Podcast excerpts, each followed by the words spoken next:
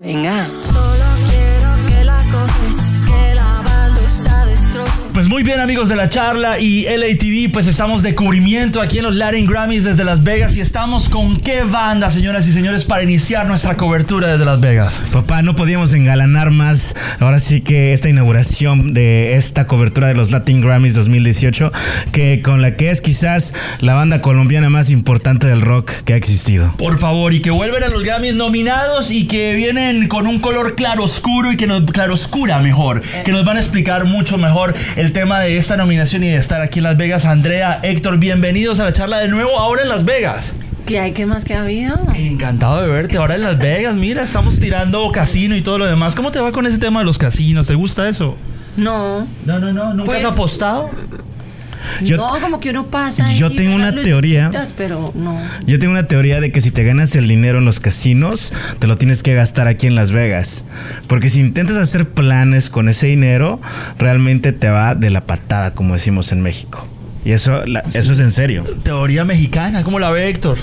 Ah, sí, será un agüero. Ok. Ajá, ave de mal agüero, como le dicen. Ah, vea. O sea, Sí. no, nosotros no jugamos, entonces no, no hay problema. No hay problema. Ellos no van a tener ese problema, Sí, Orlando. Oye, pero, pero esto sí es un juego de cierta forma. Puede ser un azar, ¿no? La nominación al, al Latin Grammy, ¿no? Pues sí, digamos que sí hay como juegos por ahí, ¿no? Apuestas, riesgos, suerte, ¿no? En la vida. Pero irte tú ahí a hacer maquinitas, no. Muy bien, hay algo que me gusta de este, de este, digámoslo así, acontecimiento que está pasando porque Aterciopelados tiene un regreso eh, después de un buen tiempo y este álbum es el ejemplo de que pues nunca se le olvida a uno hacer la tarea de buenos discos. Eh, yo siempre recuerdo desde la época de Julio Correal que cuando nosotros veíamos en la televisión en Colombia a Terciopelados en los Grammys era un orgullo tremendo. O sea, era como que cuando iban a Terciopelados, Juanes, Shakira, decíamos, wow, ellos son nuestros rock stars y estamos tan orgullosos. Y ahora ustedes vuelven a la escena después de no haber grabado, después de un muy buen tiempo y este disco resulta nominado. ¿Cómo, cómo lo sienten o cómo lo perciben ahora en este regreso? Chévere, porque sí, la historia con los Grammys ha sido larga. Imagínate que en el, eso fue en 96, Héctor B. O sea, Aterciopelados fue la primera banda colombiana en la historia de ser nominada a un Grammy gringo, además, porque ni siquiera existían los latinos. Y con la pipa de la paz, de pronto una vez llegamos de un viaje o algo así y había esos contestadores de cassette. ¿Sí o qué? Y estaba lleno ese contestador y como que, ¿qué está pasando? ¿Qué está pasando? Era que nos habían nominado al, al Grammy gringo y estaba toda Colombia, pero revolucionada. Se subía uno a un, ta- a uno- a un taxi y no le cobraban, o sea, era como, como James o qué sé yo, éramos héroes así nacionales. Eran como la selección Colombia, sí, no, no es por nada, es cierto. Sí, sí, algo así. Y luego pues nos han nominado a hartos latinos, unos hemos ganado, otros hemos perdido. Y, sí, después de un buen rato, este Grammy para Claroscura es súper chévere. Porque además la época, ¿no? O sea, el momento de vida, eh, lo importante que es ese disco para nosotros, es chévere. A esto iba, ¿no? Porque estamos en una época donde pues el género urbano está como que pues acaparando todos los eh, aparadores. Mas, sin embargo, llega esta propuesta fresca de, de ustedes, reencontrándose con un sonido que, si bien es jazz muy propio, también como que suena muy fresco. Cuéntenme dentro cómo empezó este, este disco a gestarse para la banda que pues, no sabe todavía. Eh, bueno, lo empezamos a grabar en agosto del año pasado, aunque las canciones venían compuestas algunas desde hace cinco años, algunas por ahí venían desde incluso de los proyectos solistas, entonces como que cogimos esas ideas, las acomodamos para terciopelados, empezamos a componer y algunas estaban componiéndose los días antes de entrar al estudio y las fuimos como cerrando ahí. Hicimos una selección dentro de 25 canciones más o menos, escogimos 12, vino la primera etapa el Cachorro López, sí, el productor. productor argentino. Sí, sí, sí, ahí lo hicimos con él en agosto eh, del 2017 y terminamos eh, este año, en 2018, en febrero.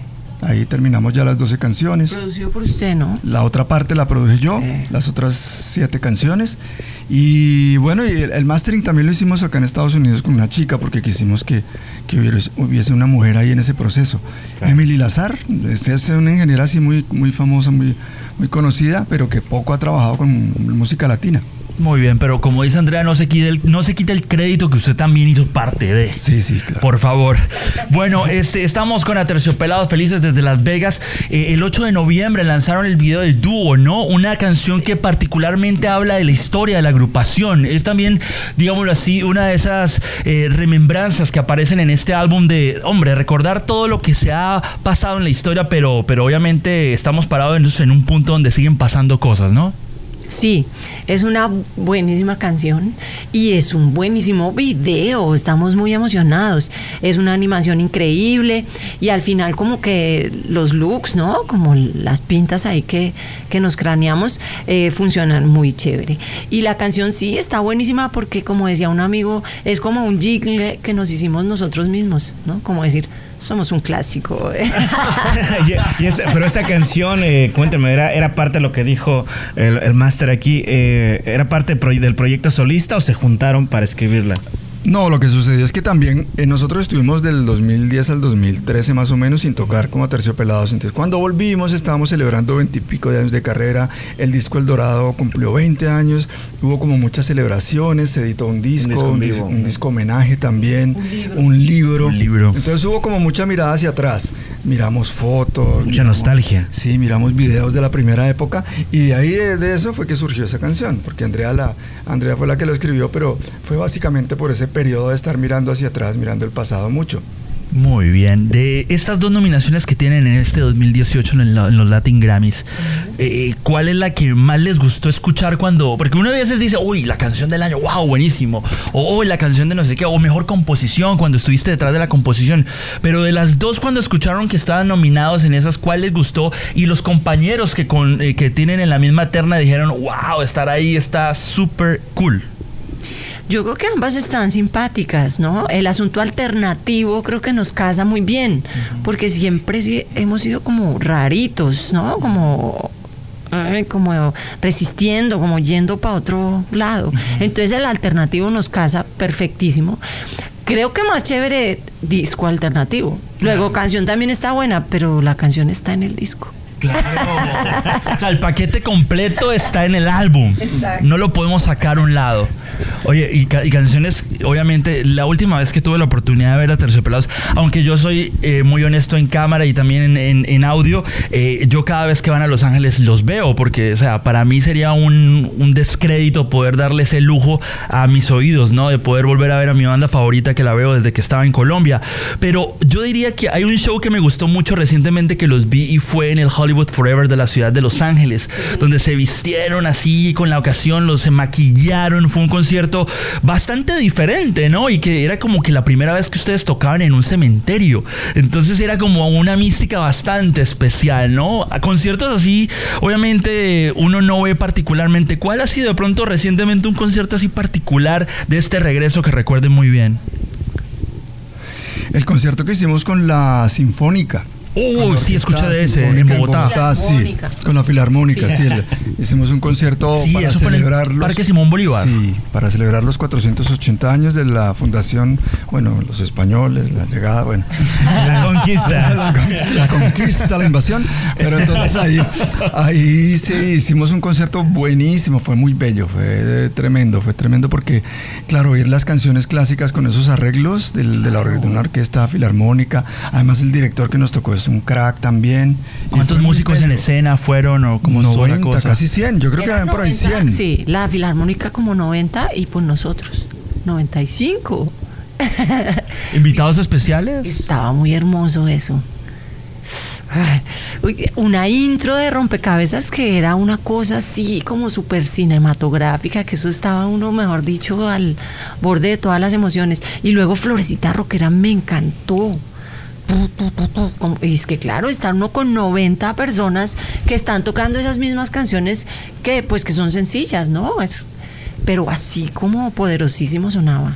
Divino. Con todo lo que me están diciendo ahorita, no digo, no quiero perder la oportunidad de hacer esta pregunta. Muchas celebraciones y ahorita cualquiera puede decir de repente en Colombia, en México, en cualquier parte donde estén haciendo rock, Aterciopelados es mi influencia. ¿Qué influenció a, a Terciopelados cuando empezaban? ¿Qué influyó?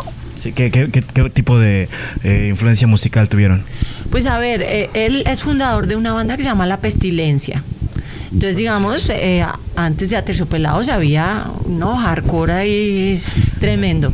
Eh, y por mi lado, mi mamá. Mi mamá para mí es como gran influencia porque ella con, con guitarra acústica ha cantado desde que yo tengo memoria, como boleros y rancheras. Entonces, eh, eh, él de actitud hardcoreera, yo de bolero y ranchera.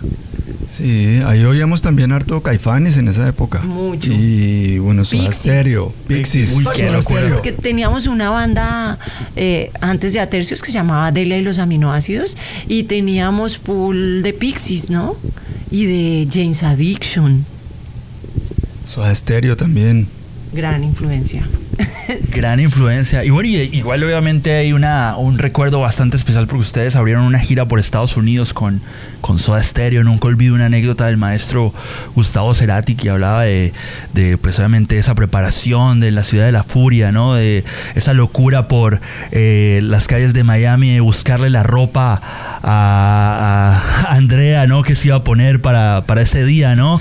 Eh, siento que... Con Julio. Eso fue con Julio. Fuimos de paseo por allá Sí. a la Lincoln. En la Lincoln Road, sí, claro, claro, claro. Pero yo creo que esos son recuerdos que obviamente en esta página de tanto tiempo y que hoy seguir haciendo música y seguir consolidando, ¿no? Eh, de que Aterciopelados está más vigente que nunca, pues es importante siempre traer a la mesa, ¿no? Que la trayectoria es impecable y que se sigue haciendo buen rock en Latinoamérica. Sí, aquí estamos súper orgullosos y, y contentos, ¿no? Y como que es eso. Ya ganamos. Ya. Ya. Ya, vueltecita en Las Vegas, cotorreo.